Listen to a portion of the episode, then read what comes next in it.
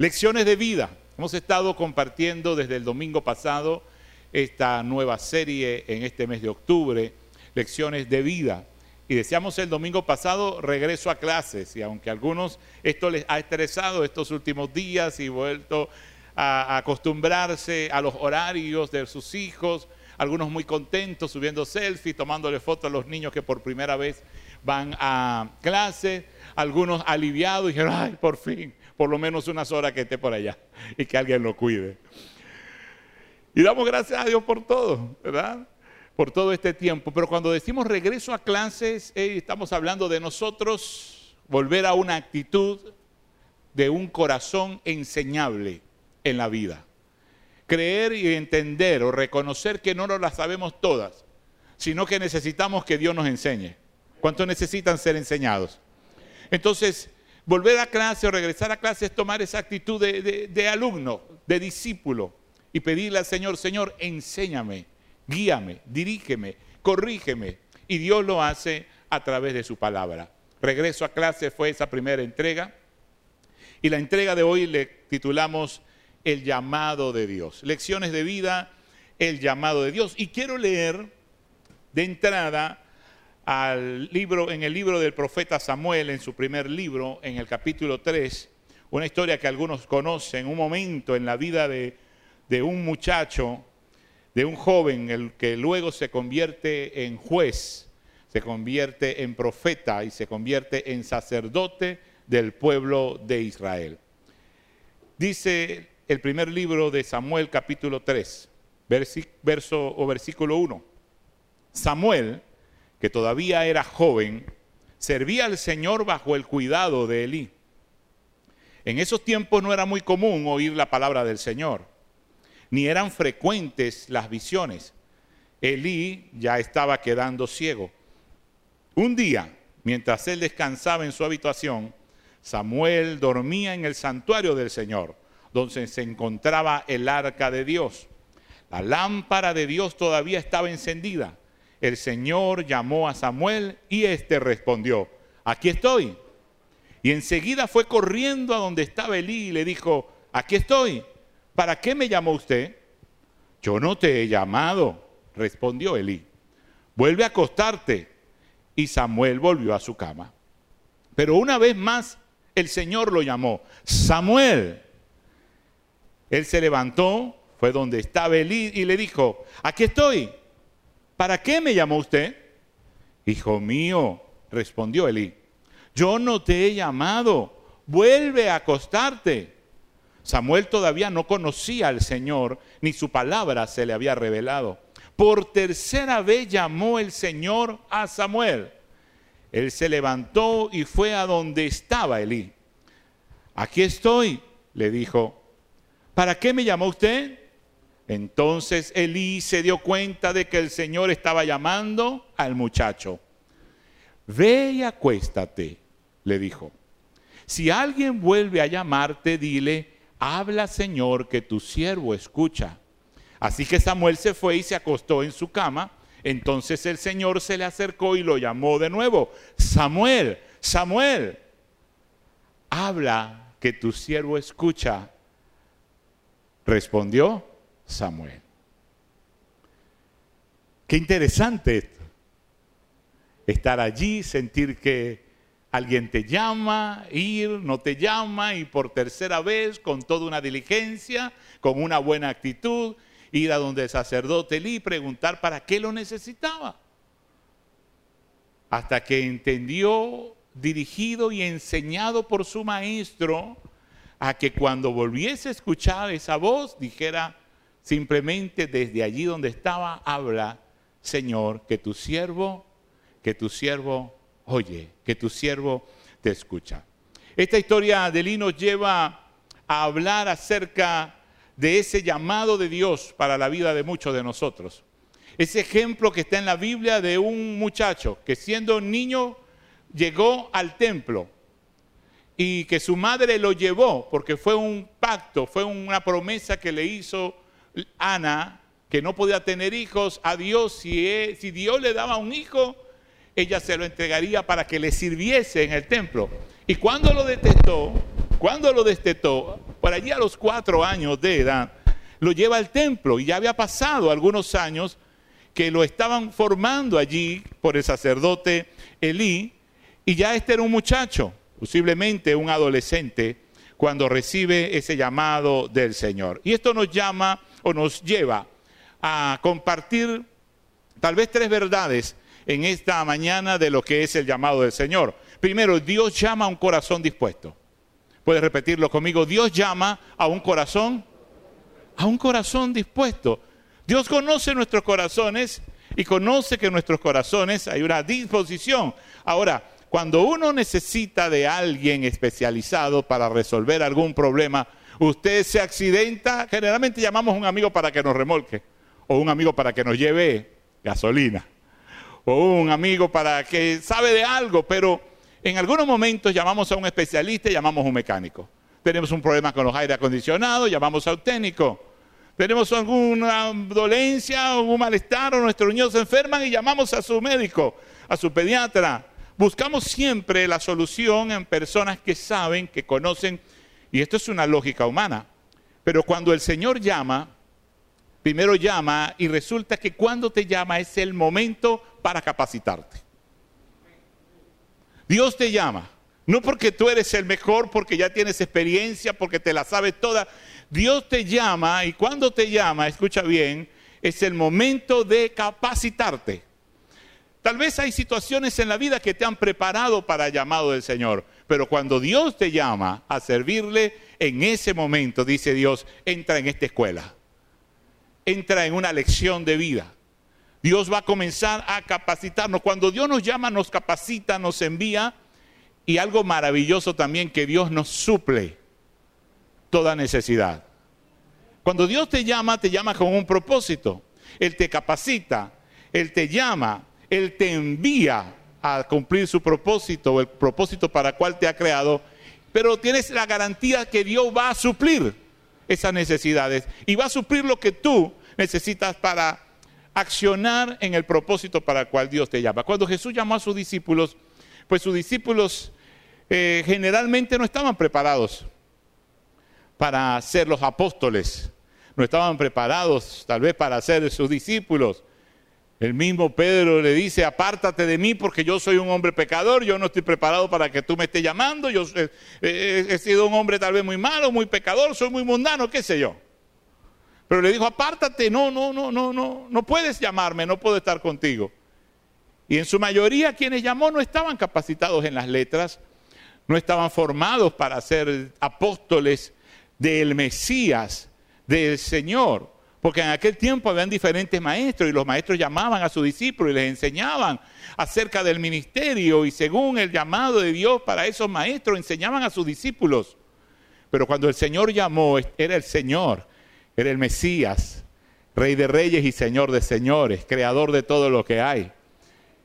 E imagínense los discípulos al reconocer que era el Mesías, hey, me está llamando a mí, creo que no soy digno para ser y seguirte como un discípulo. Ahora, el Señor los fue preparando durante un tiempo, los preparó durante algunos años. Algunos cuentan en teología unos tres años y medio, otros cuentan unos dos años, hasta que preparándolo los envió de casa en casa y los llenó de su Espíritu Santo, les dio de su poder, de su Espíritu Santo, para que sanaran enfermos y echaran fuera demonios. Pero antes de todo eso, primero Dios los llamó y luego los capacitó y les dio poder entonces hay un orden en ese llamado que el Señor hace. Ahora, en la historia de Samuel hay aspectos muy minuciosos en cuanto a lo que acabamos de leer. Hay una, hay una actitud, hay un comportamiento, hay unos aspectos que hay que revisar allí. A mí me llamaba la atención cuando leía esto, que en aquel tiempo había poca revelación, venía poca palabra del Señor, parece que todo estaba así como apagadito en el ministerio de Elí el sacerdote, de sus hijos, Omne y Fines, y Dios estaba preparando un nuevo liderazgo, un nuevo sacerdocio, Dios estaba preparando un profeta, Dios estaba levantando un juez para liderar a su pueblo. Y me llama la atención esto, que no importa la edad, no importa la edad que cuando el Señor nos llame. Tal vez es demasiado joven, o tal vez Dios te está llamando y dice, no es que yo estoy muy joven, yo tengo que bueno, conocer algunos aspectos de la vida, quemar ciertas etapas, antes que Dios me llame a servirle. Entonces muchas personas rechazan el llamado de Dios a sus vidas cuando Dios les llama para servirle porque sienten que aún están muy jóvenes y que aún tienen muchas cosas que vivir, disfrutar, conocer antes de comprometerse a servirle al Señor. Dios, a Dios no lo detiene tu edad para llamarte. Y usted dirá, ay, pastora, mundo, ya yo estoy un poco rodado. Y me rodaron espichado también. Ya yo tengo un poco de cana, ya tengo menos fuerza. No importa la edad a que Dios te llame. La lección de vida que queremos aprender en esta mañana es que necesitamos atender el llamado del Señor a nuestras vidas. Amén. No importa la edad a que el Señor nos esté llamando. Necesitamos atender al llamado de Dios. Y si Dios te está llamando en tus años dorados, qué hermoso poder servir al Señor en este tiempo. No considero que estoy muy viejo, estoy en, no sé, en mi segunda juventud, tal vez. Pero le dije a mi esposa después que cumplimos 50 años, mira, amor, si nos quedan 20 años según la Biblia, que vivimos hasta los 70 y los más robustos hasta 80, si nos quedan unos 20 años, vamos a darle todo esas fuerzas al Señor. Vamos a darle todo este tiempo al Señor. Vamos a servirle al Señor. Servimos al Señor desde niños y Dios ha sido muy bueno con nosotros. Y el Señor nos salvó y murió en la cruz del Calvario. Por más que hayamos entregado nuestra vida desde niños a servirle al Señor, no podremos pagar lo que el Señor hizo por nosotros en la cruz del Calvario. Y necesitamos agradecer y devolverle algo, Señor, de lo que ha dado, porque la Biblia dice que demos de gracia de lo que de gracia hemos recibido. Y le he dicho a mi esposa, estos 20 años vamos a dárselos al Señor con todo, sin pero, sin excusa. Vamos a ser apasionados en lo que hacemos. Y bueno, hoy hasta bailó merengue. Si Dios te llama en tus años dorados, entrígale el resto de tus fuerzas, y déjame decirte algo, el Señor te va a rejuvenecer. Amén, el Señor te va a rejuvenecer. Él multiplica las fuerzas aún del que no tiene ninguna. Y cuando esperamos en el Señor, dice la Biblia, tendremos nuevas fuerzas. Amén. Entonces, no hay una edad en específico para que Dios te llame. Dios te puede estar llamando ahora con tus 12 o 13 años de edad, de los que están aquí más jóvenes. Te puede estar llamando ahora con tus 77 años de edad. Amén. Y si Dios te está llamando es que aún tienes mucho que dar al Señor. Amén. Segundo, tienes que entender que si eres llamado es porque Dios tiene un propósito que cumplir en tu vida. Si Dios te está llamando y sientes esa inquietud y Dios ha puesto en su corazón, en tu corazón ese sentir, escucha, no es solo congregarte, no es solo salvación. Dios te llama para salvarte, sí para que entregues tu corazón a Él y recibas a Jesús como Señor y Salvador de tu vida. Reconozcas que eres un pecador o una pecadora y que Cristo murió por todos nuestros pecados. Que no hay justo ni aun uno, que por todos hemos pecado, todos fuimos destituidos de la gloria de Dios, pero ahora vino Cristo a nuestras vidas para que tengamos esa vida en abundancia y el gozo que quería. Amén.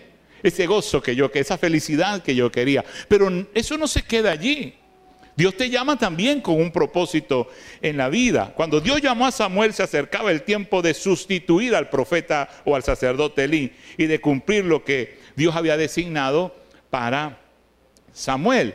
Quiere decir que Dios no nos llama solo para ser salvos, Dios nos llama para servirle.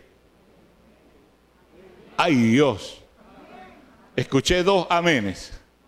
Dios no nos llama solo para ser salvos, es lo, más importante, es lo principal. Dios nos llama también para servirle. Amén. Dios nos llama para servirle. En tercer lugar, de, de estos aspectos, ¿verdad? Minuciosos de este llamado, la actitud con la que acudes al llamado es importante para que Dios, ¿verdad? Es importante para Dios. Con la que permaneces también es importante. Quiere decir que Dios nos enseña. Esa actitud es, importante para Dios. No solo con la que recibes el llamado, tal vez un gozo, un wow, qué privilegio, sí Señor, aquí estoy, o como las palabras de Eli, heme aquí Señor, aquí estoy. ¿Qué quieres tú que yo haga ahora que soy salvo? Ahora que estoy en la iglesia, ahora que soy tu hijo, ya lo entendí. Capacítame, enséñame, aquí estoy. Ahora Dios, para Dios es importante la actitud cuando te llama y también es importante esa actitud que mantienes durante el tiempo de tu llamado. A muchos nos ha llamado el Señor con cuerdas de amor a su presencia y a otros nos ha alado por la patilla. Confiésese. ¿A cuántos el Señor jaló así por la patilla? Amén. ¿A cuántos con, con cuerdas de amor? Amén. Sí, Dios nos ha llamado. Si estás en este lugar es porque no importa cuándo aceptaste el llamado de ser hijo de Dios, es porque también hay una invitación que no tiene que ver solo con salvación, sino que tiene que ver con, diga conmigo, propósito. Propósito. Dios llamó a Samuel no solo para que lo conociera, Dios llamó a Samuel no solo para que estuviera ahí en el templo, ¿verdad? Y disfrutara de estar en el templo y en la presencia del Señor. Dios llamó a Samuel porque tenía un propósito en la vida de Samuel. Ahora, ¿cuántos hemos aprendido? ¿Cuántos de nosotros hemos aprendido como Samuel a decir, heme aquí, Señor? Mire, Samuel tenía tiempo en el templo, pero no sabía distinguir la voz del Señor. Tenía tiempo en el templo y no estaba esperando que Dios lo llamara. Tal vez él diría, bueno, aquí mi mamá me llevó, me trajo, soy una promesa cumplida y bueno, y Dios ella le prometió a Dios traerme al templo y aquí estoy para estar en el templo. Habían pasado años. Y Samuel seguramente le estaba enseñando de la palabra, pero no le había enseñado a escuchar la voz del Señor. Y Dios habla, ¿sabes? ¿Cuántos creen que Dios habla? La Biblia dice que Dios habla de muchas formas y de muchas maneras. Dios habla a través de una canción, Dios habla a través de una película. Tal vez voy a mencionar algunas y si con alguna de esas te identificas, levanta tu mano. Dios habla a través de canciones.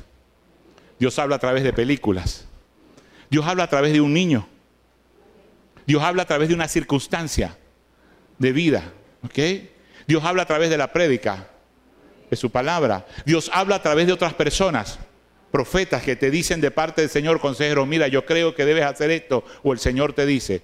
Dios habla, aunque muchos no están de acuerdo con esto, Dios habla audiblemente. Amén. Dios habla audiblemente. Y esto no lo sabía Samuel.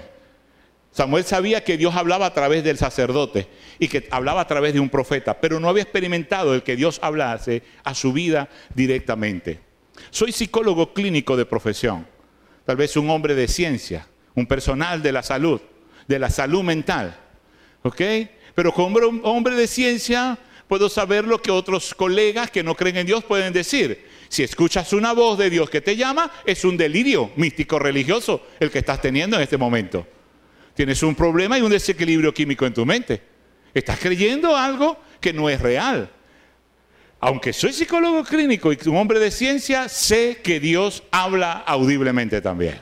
Amén. Y sé que Dios puede hablarte a ti. Y sé que Dios puede hablarme a mí. En estos 39 años sirviendo al Señor en la iglesia, he escuchado algunas veces la voz del Señor hablar audiblemente. Y cuando Dios habla audiblemente, te habla a ti directamente. Te habla en tu corazón y puedes escuchar también tu voz.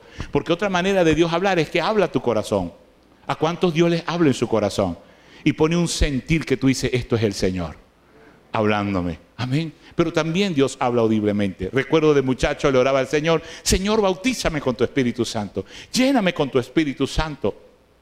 Yo quiero hablar en lenguas como otros hablan, en lenguas lleno de tu Espíritu Santo, porque Dios también habla a través de los dones del Espíritu. Dios puede hablar a través de una lengua que no conocemos y puede haber un intérprete de esa lengua. Y son dones sobrenaturales que Dios ha dado a la iglesia para edificación de la misma iglesia, pero tal vez en un modernismo de la iglesia le hemos dicho al Espíritu Santo, eso no queda bien aquí. Pero el Señor Jesucristo es el Señor de la iglesia. Y cuando Él quiera hablar a la iglesia, lo va a hacer de la manera que Él quiera hablarle. Y si te toma en lengua y a otro interpreta, Dios va a traer un mensaje a la iglesia del Señor. Amén. Porque somos una iglesia con los dones del Espíritu Santo. Y esos dones en un momento se han apagado, entonces yo oraba al Señor.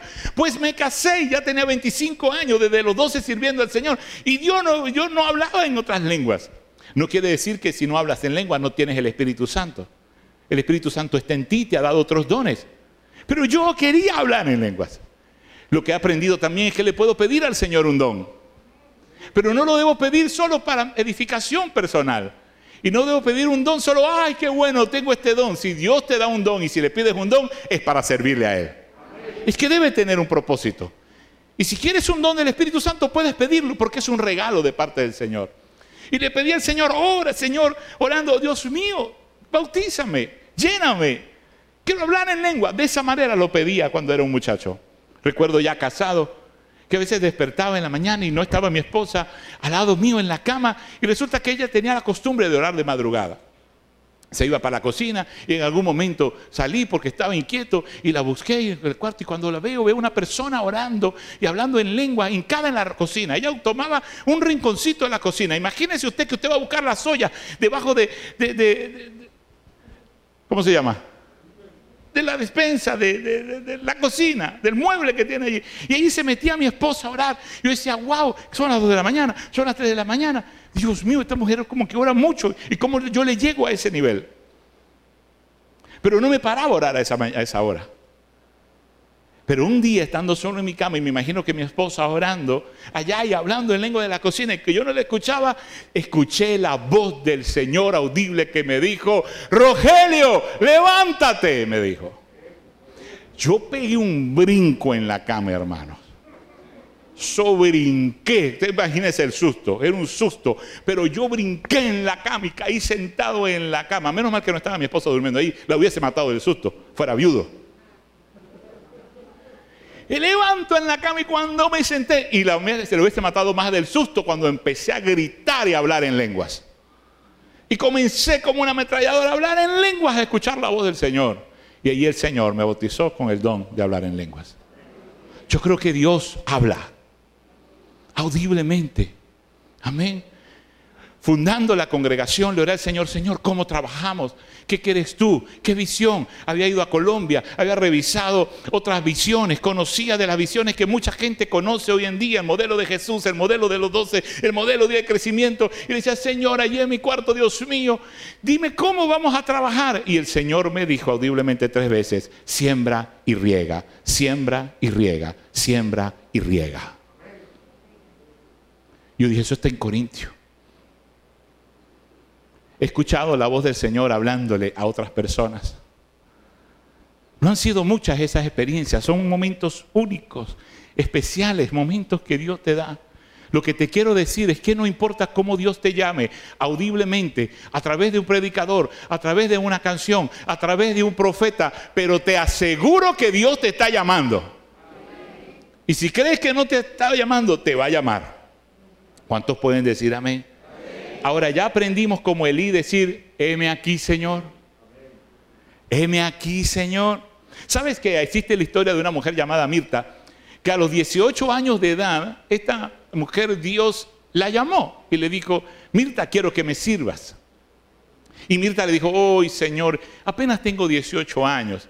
Si te esperas un poco, quiero terminar mi adolescencia, quiero casarme y tener a mis hijos. Y luego el Señor la volvió a llamar quiero estudiar, quiero... Y ya, ya, espérate un poquito. El Señor la volvió a llamar.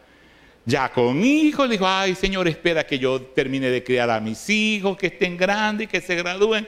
Y bueno, el Señor le volvió a llamar después, ay bueno Señor, espérate porque ahora voy a dedicarme tal vez a mi esposo un tiempo porque me he dedicado tanto a mi trabajo, a mis hijos y ahora que tenemos el nido vacío, dame un chance. Y así se le pasó la vida.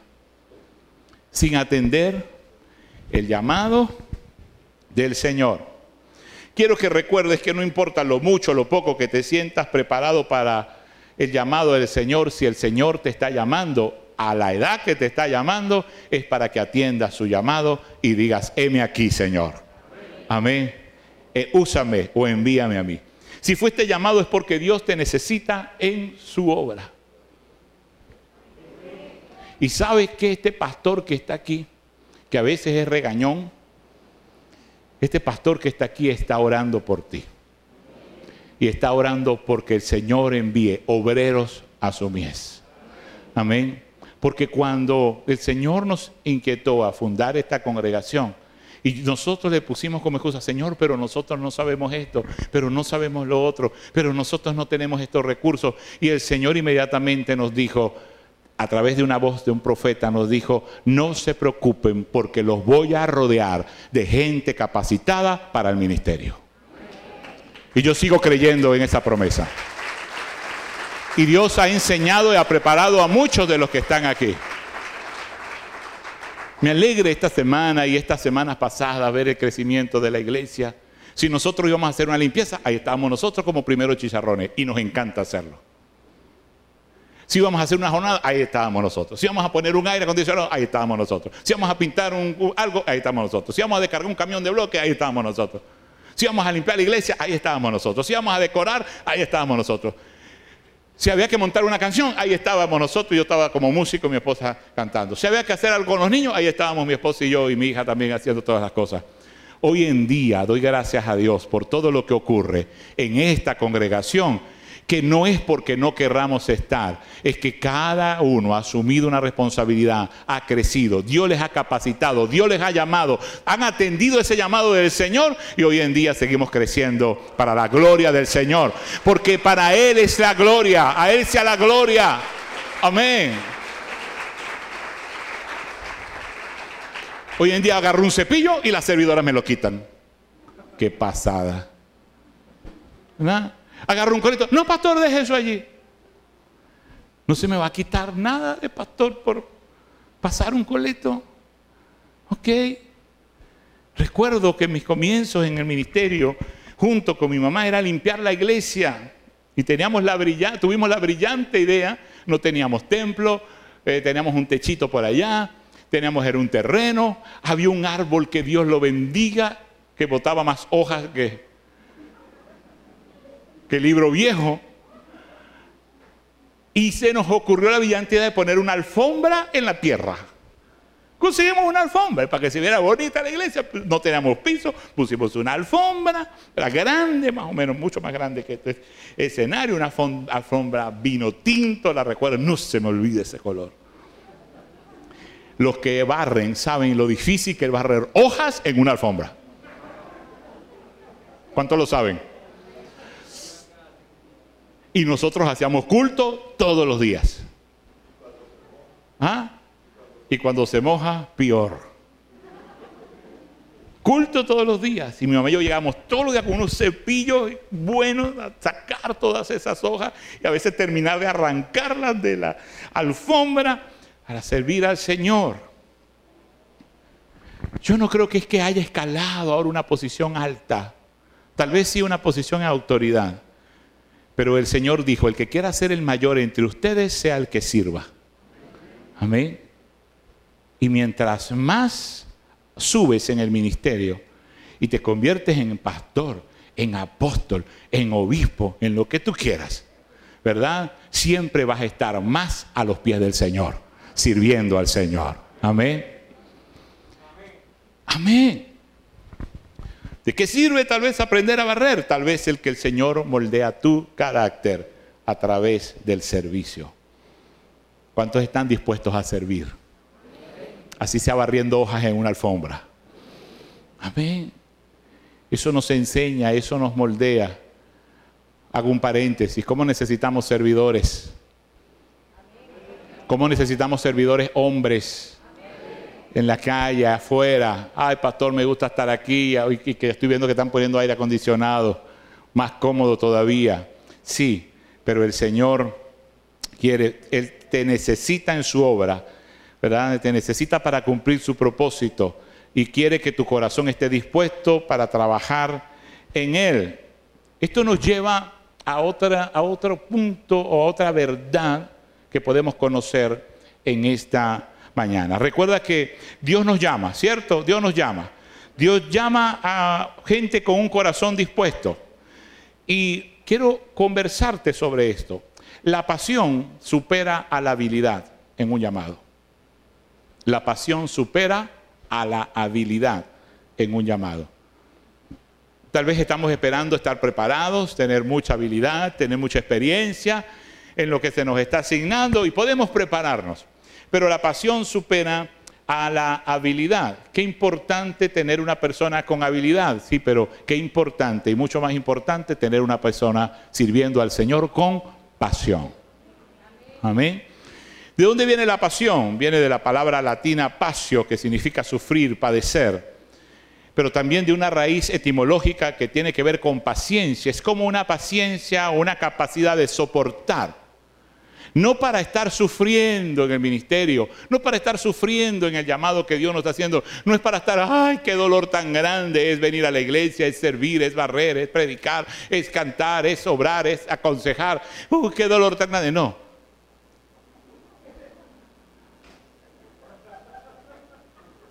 Espero que no. Y si usted se está quejando, hermano, no le estoy refiriendo solo al trabajo en la iglesia. En cualquier trabajo que usted se esté quejando, usted lo que está añadiendo es más carga. Usted se está desgastando más. Mire, ¿cómo desgasta la queja? ¿Cómo desgasta la queja? Igual, quejarte para igualito hacerlo. ¿Usted ha conocido a alguien así? Acúselo, levante la mano, acuse, diga, sí, sí he conocido. Está sentado al lado mío duerme conmigo. Lo veo todos los días en el espejo. Sobre todo al que se conoce como melancólico, hermano, los melancólicos sí se quejan. Wow, tenga cuidado con eso. Wow, me da cuenta que tan feo, que si hay calor, que si hay frío, que hay buen sol, que está lloviendo. Todo le consiguen un pero. A todo le consiguen una, una queja y si, lo que hacen es desgastarse emocionalmente para nada, para hacer igualito lo que les corresponde hacer. Porque cómo son buenos para hacer las cosas que le corresponden hacer. Porque melancólico se queja mucho como defecto, pero es una persona muy responsable también. Hay tres melancólicos aquí. Escuche bien, la pasión. El Señor quiere que tengamos pasión. Una persona que es apasionada generalmente no se rinde insiste, insiste, insiste, insiste en aquello que tiene pasión. Escuche bien, porque quiero diferenciar algo. No es terquedad. Una cosa es terquedad, otra cosa es pasión. No la confunda. La terquedad te lleva a ti a saber que inclusive lo que estás haciendo es malo, pero es un capricho para ti. No es una pasión. Una pasión, aquello es en lo que he sido llamado porque te, lo amas al punto que no te importa esforzarte no te importa el dolor, hasta sufrir algo de dolor por alcanzar aquello que te has planteado en la vida. Y diferencio, no es terquedad, no es capricho, no es por llevarle la contraria a los demás, no es para demostrarles que yo sí puedo. Todo eso es terquedad y es orgullo. Estoy hablando de una pasión que Dios coloca en nosotros para servirle. Y cuando tenemos esa pasión no nos rendimos. Mira, hay un hombre eh, llamado Tomás Alba Edison que intentaba, intentaba, intentaba la construcción de una bombilla. Y había intentado tantas veces, según la historia, que llegaron y le dijeron, hey, ¿y cómo te sientes con tantas veces que has fracasado? Son 999 intentos que tienes, deberías ya desistir. El hombre con una actitud apasionada dijo, no, lo que he descubierto son 999 formas en que no debo hacer una bombilla. Y voy a intentar la mil. Algunas historias dicen que en la mil lo logró. Usted ha escuchado la expresión, y seguro que Papandré me va a ayudar, tanto nadar es viral. Se están poniendo virales los refranes. Tanto nadar Puros viejos estamos aquí. Por eso es que están dividiendo cada vez más las clases de niños. Algún día le va a tocar a usted. Tanto nadar para morir en la orilla y resulta que usted tiene una pasión. Por eso es para Dios es tan importante la actitud con la que comienzas y aceptas el llamado que la continuidad con que sigues realizando el trabajo para la obra del Señor, con la actitud que sigues realizando el trabajo para la obra del Señor. ¿A cuántos intentos te has rendido? Pregunto. ¿A cuántos intentos te has rendido? Tal vez muchos se rinden antes de comenzar porque se limitan por falta de habilidades, piensan que no pueden, piensan que van a fracasar y por miedo al fracaso no intentan nada. Si crees que no tienes suficiente talento ni habilidades para trabajar en la obra del Señor, déjame decirte que te está dejando engañar por el enemigo. ¿Me escuchó? Si usted es de lo que piensa que no tiene suficiente talento, habilidades para trabajar en la obra del Señor, te está dejando engañar por el enemigo porque el enemigo lo que quiere es que tú te quedes sentado en la iglesia y que no seas una amenaza para él. Se me fueron. Los churrascos no están. El enemigo te quiere mantener sentado, sin servir al Señor, sin dar tus talentos, dones y llamado al Señor. No quiere que te capacites, no quiere que te entrenes, no quiere que desarrolles esas habilidades porque eres una amenaza. Y te engaña con esos pensamientos de que tú no puedes. Pero el Señor te dice, si puedes, sé apasionado, inténtalo, porque yo estoy contigo como poderoso gigante. Él es nuestro maestro y hemos regresado a clase para que Él nos enseñe. Amén. Podemos decir, M aquí, Señor aquí estoy en este llamado. Mire, una persona apasionada aprovecha cada situación de la vida para lograr ese objetivo, aquello. Y aún la frustración oh, le sirve para ser resiliente y levantarse y volver a hacer las cosas una vez más. Pero tal vez alguno de nosotros está en un trabajo que no nos gusta. Tal vez estamos en un rol que no nos agrada. Tal vez estamos haciendo algo de mala gana estamos ya cansados de lo mismo. La palabra del Señor en Colosenses 3, 23 y 24 dice, hacedlo todo como si fuese para el Señor. Amén. Sea fiel en lo poco. Hágalo todo como si fuera para el Señor. Sirva en su vida, trabaje donde trabaje, hágalo con gozo. Amén. Porque usted tiene el gozo del Señor. Y si se siente cansado y quiere ya colgar los guantes, recuerde que el gozo del Señor es su fortaleza. Amén. Y gócese en el Señor. Vez vengan nuevos tiempos y ese llamado del Señor está allí para usted. Qué bueno. No debemos confundir estar apasionados con estar emocionados. ¿Sabe?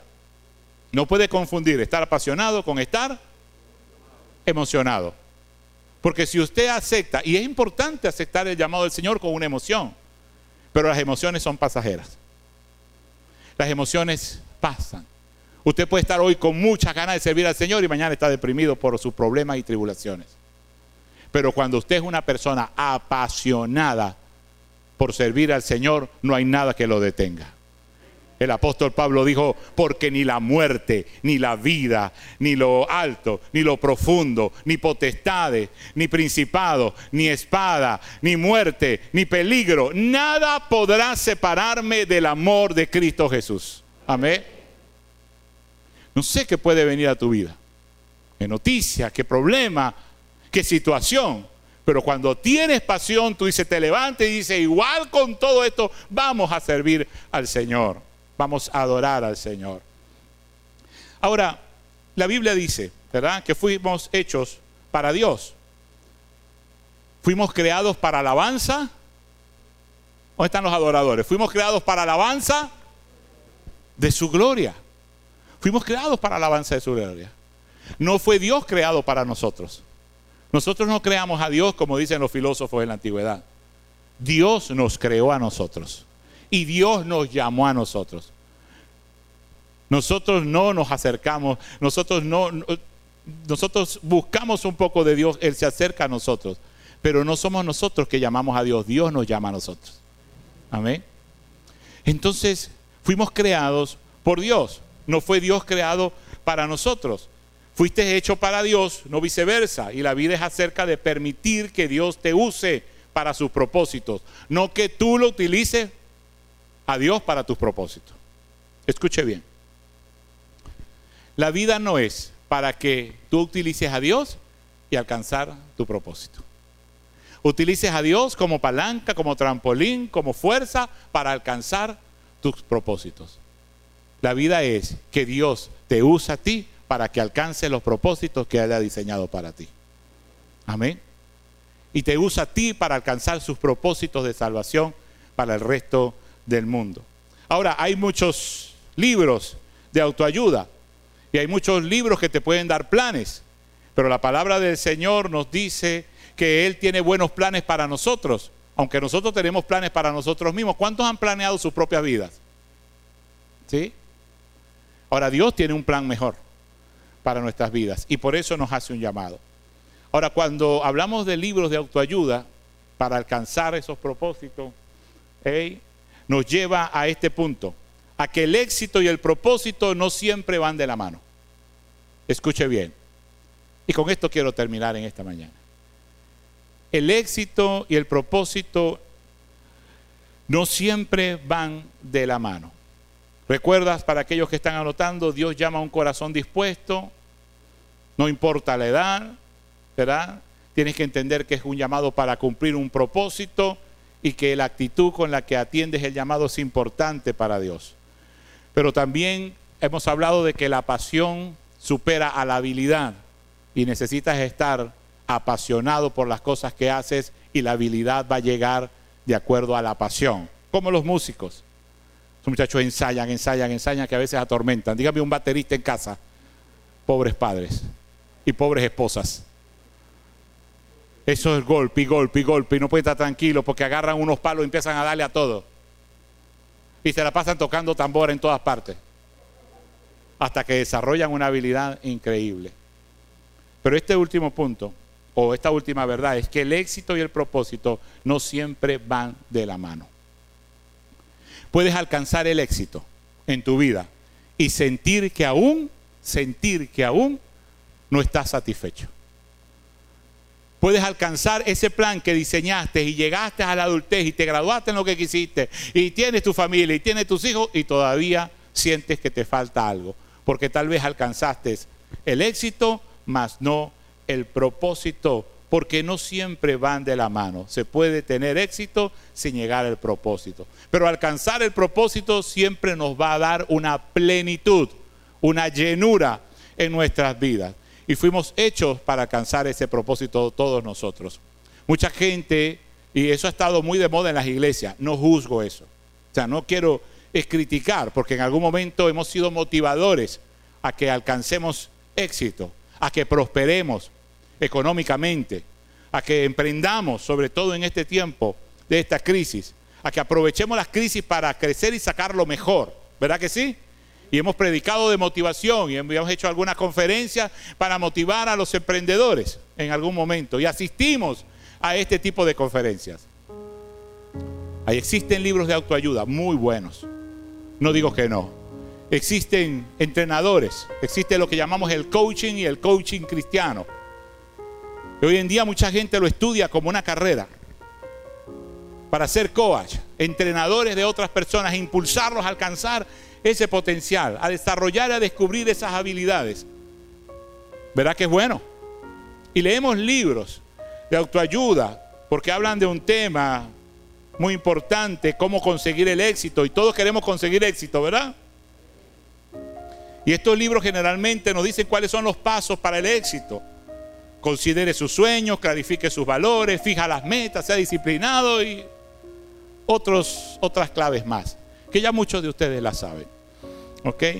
Puedes lograr, lograr tus metas personales, puedes lograrlas, no hay problema.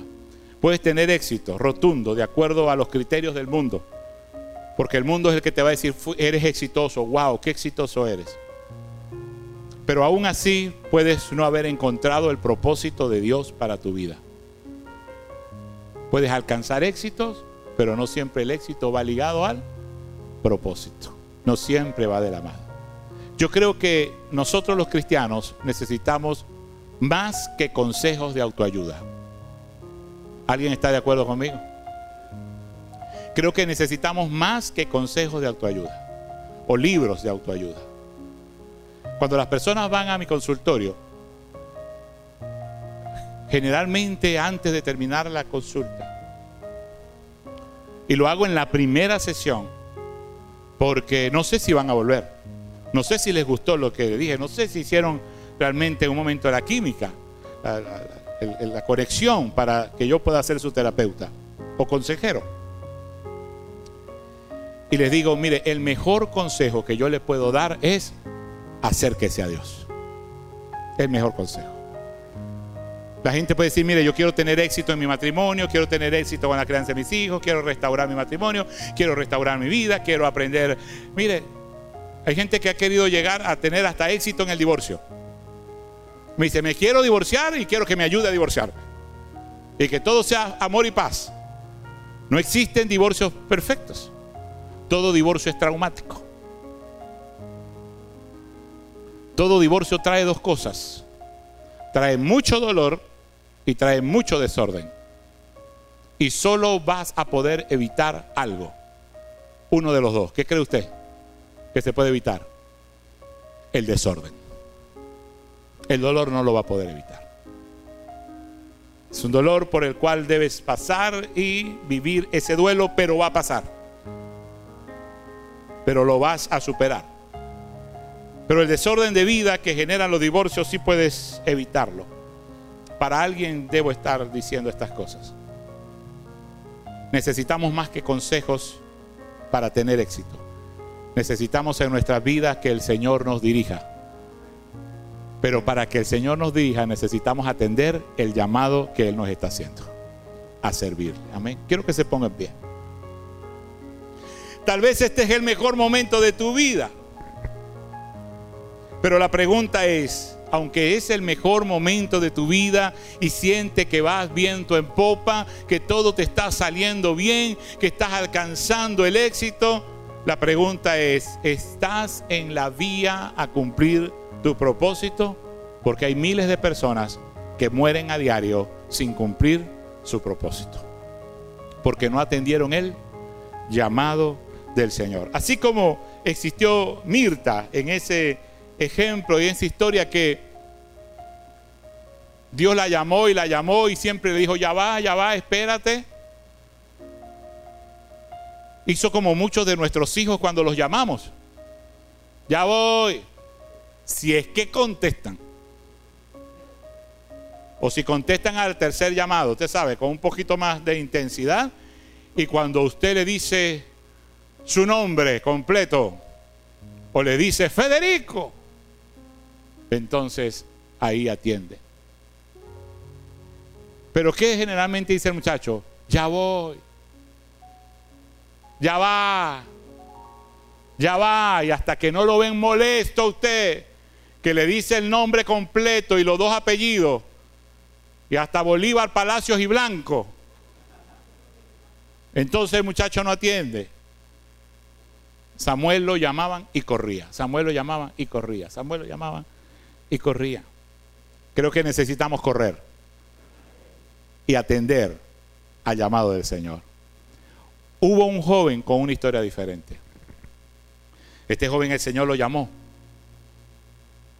y atendió el llamado del Señor. Muy joven. Pero también estudió. Sus amigos le dijeron, ay, qué desperdicio de vida que haces en la iglesia. Qué desperdicio de vida tan jóvenes que estamos. ¿Qué haces allí metido? Qué desperdicio de vida. Te vi, te vi en la puerta atendiendo, recibiendo. Te vi barriendo la alfombra llena de hojas. Qué desperdicio. Pero ese joven atendió el llamado del Señor. Y también estudió. Y también se casó y también tuvo una familia. Y después de años, reconoció, recordó, testificó que no había sido un desperdicio haber invertido su vida al servicio del Señor. Pero veía el desperdicio de sus amigos. Matrimonios fracasados, vidas fracasadas, los hijos de sus amigos en una situación bien deplorable. Y entonces, ¿estamos perdiendo la vida aquí? ¿Estamos perdiendo la vida aquí? No. Diría el apóstol Pablo, de ninguna manera. Estamos ganando la vida aquí. Amén.